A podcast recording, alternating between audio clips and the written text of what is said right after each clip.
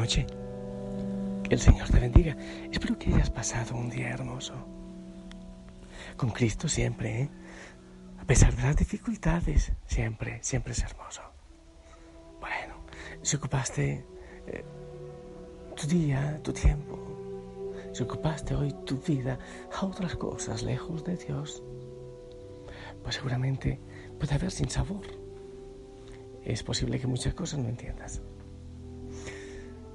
Eh, se puede hacer todo, pero siempre buscando en ello hacer la voluntad del Señor. Bueno, en fin, eh, sea lo que sea, entrégalo al Señor en tu rincón de oración. No te olvides ese lugarcito en casa donde, donde evalúas eh, tu día, lo vivido, la palabra del Señor, si lograste cumplirla. Hermoso si tienes tu diario espiritual y ahí vas analizando, porque en ese diario vas viendo también tu proceso de crecimiento o de retroceso espiritual. Ahí lees la palabra de Dios. Incluso ahí puedes escuchar los mensajes. En fin, tantas cosas pueden ocurrir en ese lugarcito. Mi gente, eh, sonríe, ten alegría, ten paz yo pienso que a pesar de todo lo que ocurra, a pesar de todo, si estamos con el Señor, somos mayoría, mayoría aplastante. Aplastamos al dolor, al enemigo, en fin, mayoría aplastante. En medio de, la alegría, en medio de la lucha, en medio del gozo de, de saber eh, a Cristo resucitado y sabernos salvos, en medio de la dicha de saber que ya preparamos Pentecostés, en fin, en medio de tantas alegrías y también dolores y, persecución y todo lo demás, surge una pregunta. Todo quien sigue a Cristo está destinado a sufrir. Implica para el seguidor de Cristo ir a la cruz. ¿Implica eso? ¿Es necesario eso? Pues mira, sabes, no sé si había hablado de este tema, pero creo que sí. Algunos dicen que soy Morelio. No, no, no son Morelio, no es el que es de Morelia, México, sino Morelio, le llaman, creo que es aquí en el Ecuador, a los que son así siempre tristes, siempre fiestas. No es que sean Morelios, yo pienso que es, que realista.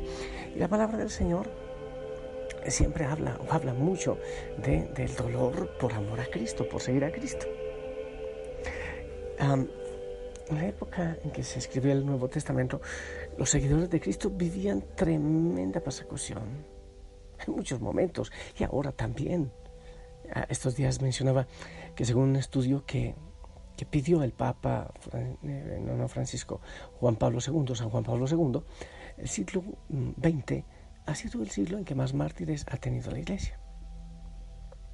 Muchas veces hay hay burlas de la familia, de las comunidades, por seguir a Cristo. Eso es verdad.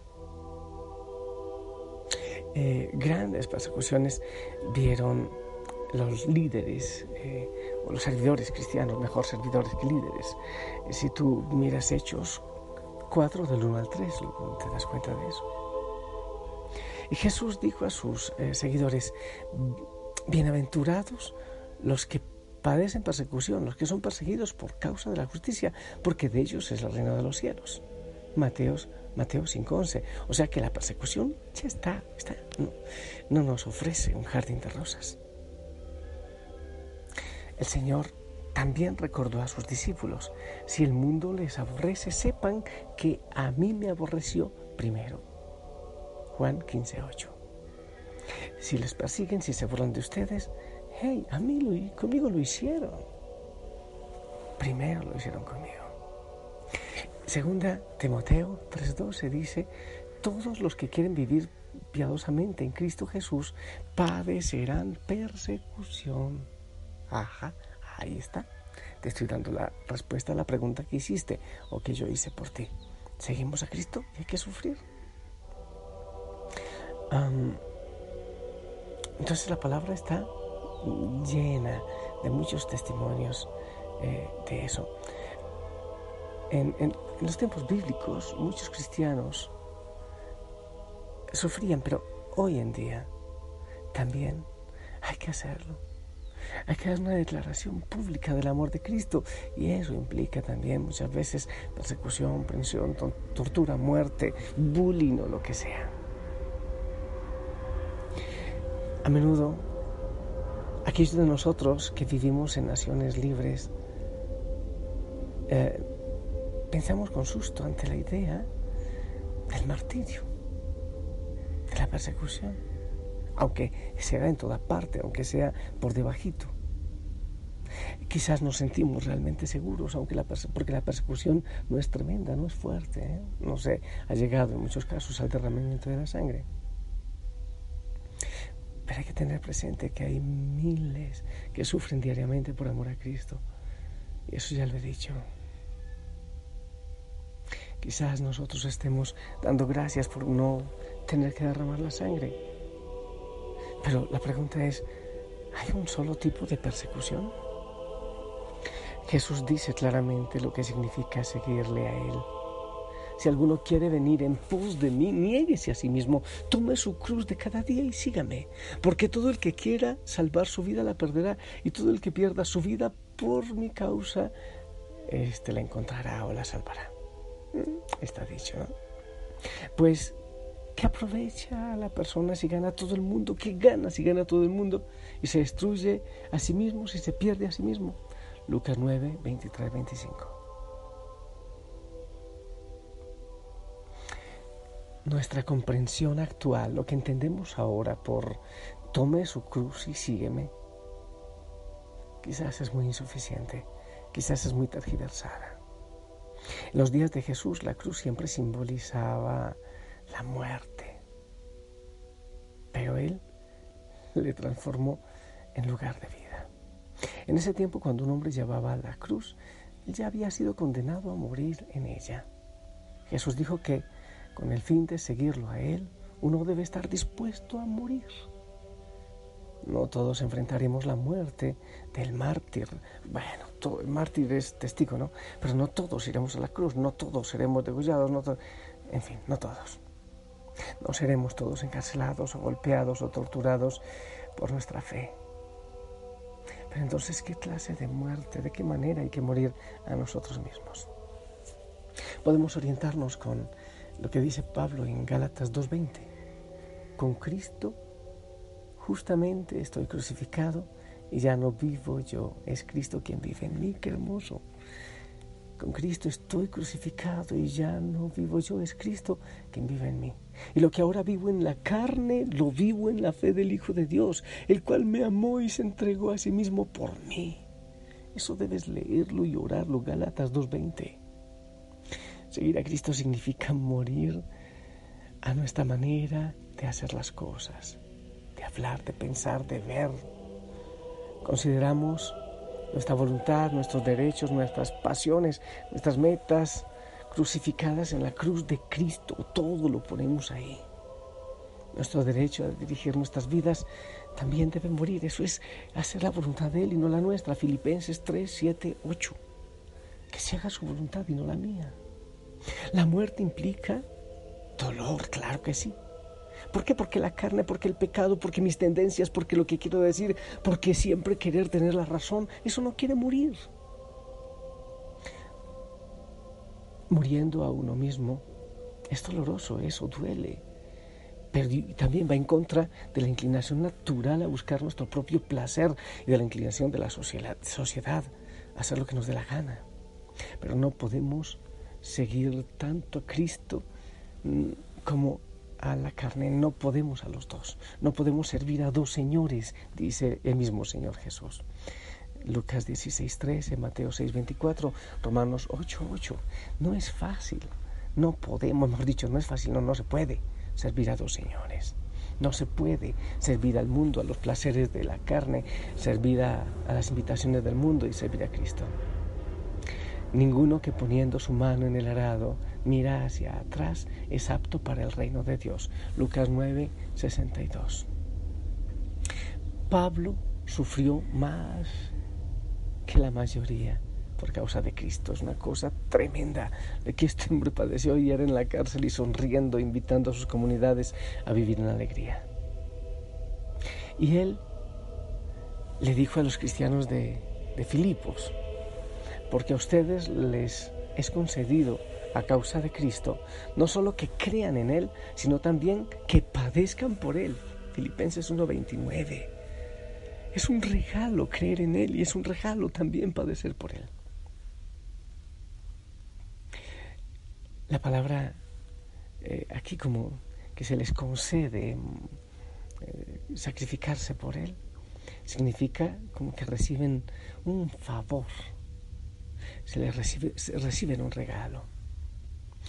Pablo no presenta el sufrimiento como una maldición, sino como una bendición. Obviamente cuando es por causa de Cristo, no, no, cuando uno lo recibe por tonto. Hay que, ser, hay que ser manso, pero no menso por si acaso. El sufrimiento, el dolor puede tomar muchas formas. Al elegir obedecer al Señor Jesucristo, estamos poniéndonos en desacuerdo con, con lo que el mundo quiere de nosotros. Gálatas 1.10 dice, pues, ¿busco ahora el favor de los hombres o el de Dios? ¿O trato de agradar a los hombres? Pues si todavía agradar a los hombres no sería siervo de Cristo.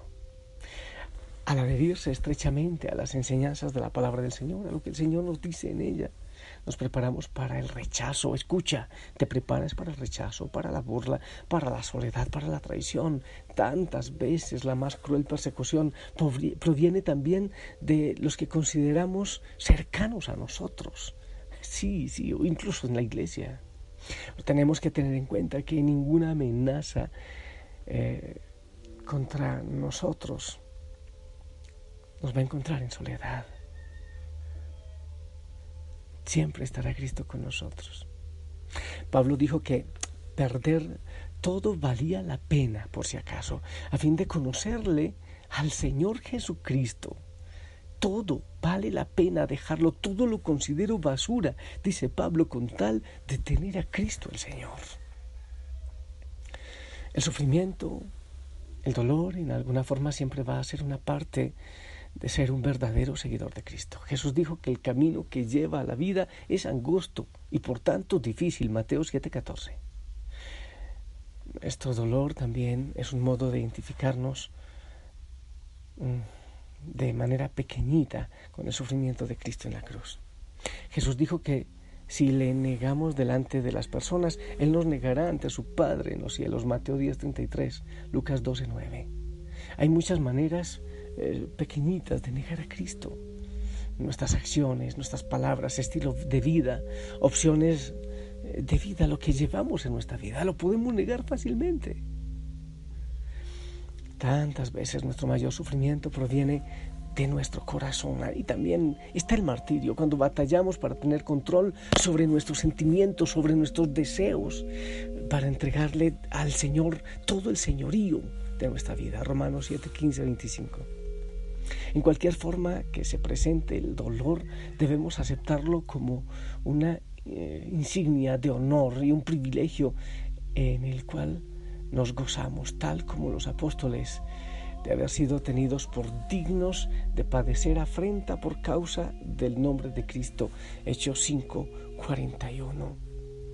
Te insisto, no busques el dolor, no se trata de, sufrir por tontos, se trata de entregar la vida a Cristo y dejar que Él venga y que Él reine, aún en el dolor y en las dificultades.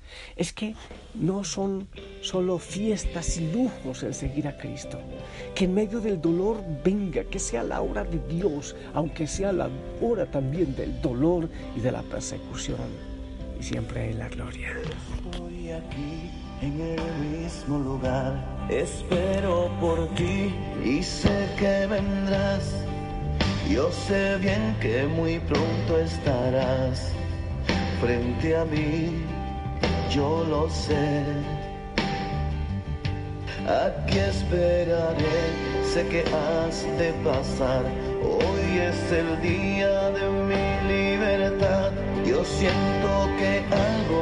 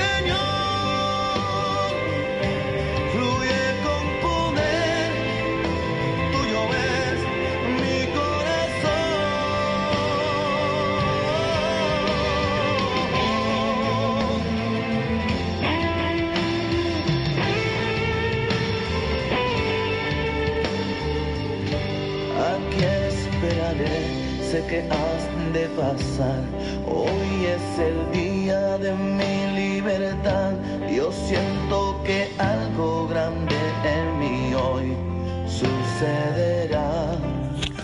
En fin, ya lo sabes, saca tus propias conclusiones. Yo te bendigo y creo que me va a tocar eh, cortar a Jorge Morel con su preciosa canción. Eh, pero bueno, eh, hoy hablé más de la cuenta. Que el Señor te bendiga, que Él te acompañe, que Él te llene de gozo y te disponga a dar la vida. En el nombre del Padre, del Hijo y del Espíritu Santo. Amén. Descansa en Él, Él te ama y espera de ti. Necesita corazones y vidas que se entreguen al 100%. Ah, la bendición, por favor.